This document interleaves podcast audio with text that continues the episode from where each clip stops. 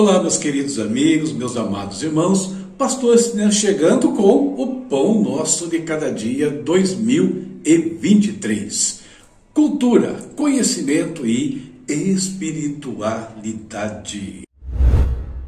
Hoje a leitura bíblica aconteceu no livro de Esther, capítulo 7 ao 10. Fechamos então, sim, os livros históricos e a primeira e a segunda parte do Antigo Testamento tema da nossa reflexão hoje é este que está aqui na sua tela: o dia que um samaritano se tornou sacerdote e levita. Você sabe quando foi isso? A inspiração bíblica vem do Evangelho de Lucas, capítulo 10, versículos 30 ao 34. Jesus respondeu com uma história. Certo homem descia de Jerusalém a Jericó, quando foi atacado por bandidos. Eles lhes tiraram as roupas e o espancaram e o deixaram quase morto à beira da estrada. Por acaso, descia por ali um sacerdote. Quando viu o homem caído, atravessou para o outro lado da estrada. Um levita, que fazia o mesmo caminho e viu o homem caído, também atravessou e passou longe. Então veio um samaritano, e ao ver o homem, teve compaixão dele, foi até ele, tratou dos seus ferimentos com óleo e vinho e os enfaixou. Depois, colocou o homem em seu jumento e o levou a uma hospedaria, onde cuidou dele. Temos hoje três datas sendo celebradas. Vamos ver quais são elas. Hoje é o Dia Internacional da Enfermagem e do Enfermeiro. A função desses profissionais é essencial para garantir a recuperação e salvamento de vidas em perigo, seja nos hospitais ou demais instituições que necessitam da assistência contínua de cuidados médicos. Celebra-se também o Dia Nacional de Conscientização e Enfrentamento da Fibromialgia. A fibromialgia é uma síndrome caracterizada por dores em todo o corpo, sensibilidade nas articulações e músculos, fadiga, dores de cabeça e distúrbios do sono. Também está ligada à depressão e à ansiedade. E o Dia Internacional da Sanidade Vegetal. Sanidade vegetal é um conjunto de ações tomadas para diminuir o risco de entrada e disseminação de pragas exóticas, capazes de provocar danos econômicos, especialmente nas culturas que tenham importância econômica e social para o Estado. E agora, juntando o que falamos sobre essas datas ao tema e a inspiração bíblica, vamos à nossa meditação para o dia de hoje. Quando nós olhamos para essas datas, nós podemos perceber de imediato uma ação, a ação de cuidar. Por que cuidar? Porque é isso que fazem né, os enfermeiros nos hospitais e em muitos outros lugares. De cuidado precisam os portadores de fibromialgia quando os sintomas dessa doença afloram. E por último, precisamos cuidar das lavouras para que nenhuma praga venha prejudicar aí os resultados esperados. No segundo momento, nós percebemos uma situação em comum, a doença. É por causa dela, na maioria das vezes, que os enfermeiros precisam é, prestar aí os seus serviços.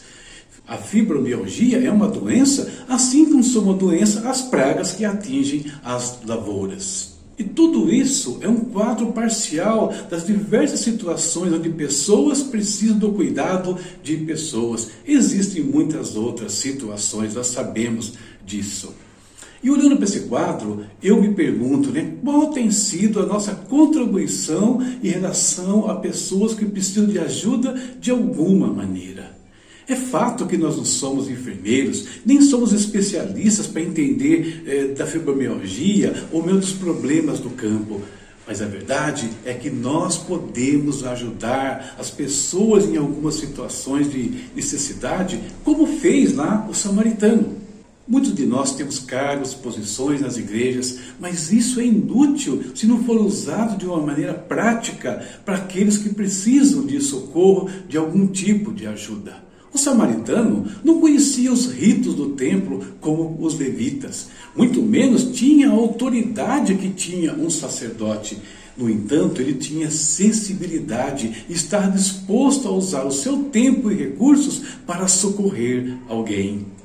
Muitos de nós estamos muito atarefados com serviços e liturgias eclesiásticas. Outros estão sob o peso de grandes responsabilidades das suas posições. Mas a verdade é que nos esquecemos do alvo principal para o qual nós recebemos tais encargos da mão de Deus, que é o foco principal de Cristo, que são pessoas e não atos ou serviços religiosos ou eclesiásticos. Mas se nós mudarmos o foco de quem nós somos, dos cargos e posições que ocupamos, mudando esse foco para aquilo que Cristo ama e se preocupa, que são as pessoas, nós também seremos cuidados por Ele. É uma promessa que Ele fez.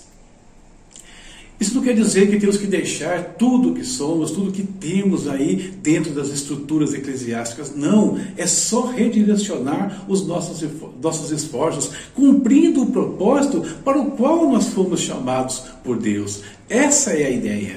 Por quê? Porque o que define o sacerdote, o levita, não é o título, é o que ele faz. Por isso, naquele dia, o samaritano se tornou como um deles. Não deixe de crescer no seu ministério, busque sim aquilo que você sonha dentro da estrutura da sua igreja, mas nunca se esqueça do foco principal. O foco principal é servir aqueles que Cristo ama, é servir as pessoas, aos irmãos. Nunca se esqueça que é para isso que Deus nos chamou. Essa é a nossa meditação para o dia de hoje. Eu espero que abençoe a sua vida de alguma maneira. Vamos falar com o nosso Deus. Vamos agora ao nosso momento de oração. Se senhor tem um pedido de oração, tem algo que você precisa da nossa intercessão, vamos falar com o Pai. Certamente os ouvidos dele estão atentos a tudo que você tem colocado já, não nesse instante, mas em outros momentos também, com certeza. Ele tem ouvido o seu clamor e vai te atender no momento certo. Tanto naquilo que você pede para você e principalmente naquilo que você intercede por, por outras pessoas. Vamos orar. Querido Deus, em nome de Jesus, entramos diante do teu altar. Entramos, Pai, porque temos esse privilégio que foi aberto pelo nosso Mestre querido, que se entregou a si mesmo por nós. Deus eterno, hoje nós queremos te agradecer mais uma vez pela vida, te agradecer, Senhor, pela nossa família, te agradecer pelo nosso trabalho, te agradecer pelos nossos amigos, irmãos, pastores e líderes. Senhor, nós oramos nesse dia por todos os que estão enfermos e dentre esses, Deus, queremos interceder por todos os portadores de fibromialgia, Pai, doença terrível, doença que não tem uma cura, mas o Senhor pode libertar os teus filhos, libertar aqueles que se achegarem a Ti e clamarem por isso, Deus. Nós os abençoamos agora. Se alguém chegar até essa ditação, é portador dessa doença e de qualquer uma outra, que receba uma cura em nome de Jesus. Oramos, ó Deus, também por todos que precisam de trabalho e dentre os trabalhadores aqui intercedemos, ó Pai, pelos enfermeiros, Senhor, pelo homem do campo, Pai, aqueles técnicos que cuidam em preservar as nossas lavouras também, sejam abençoados por Ti, Senhor. Deus querido, muito obrigado por esse dia.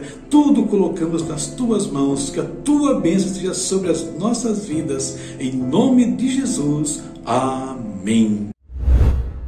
E feito aqui nossas meditações, feita aqui a nossa oração, vamos já para o nosso dia a dia, lembrando que para amanhã tem leitura, começando o livro de Jó, livro da paciência, capítulos 1 ao 3. As redes sociais, nosso canal, está tudo aí no, no, nos comentários do vídeo, no, no podcast.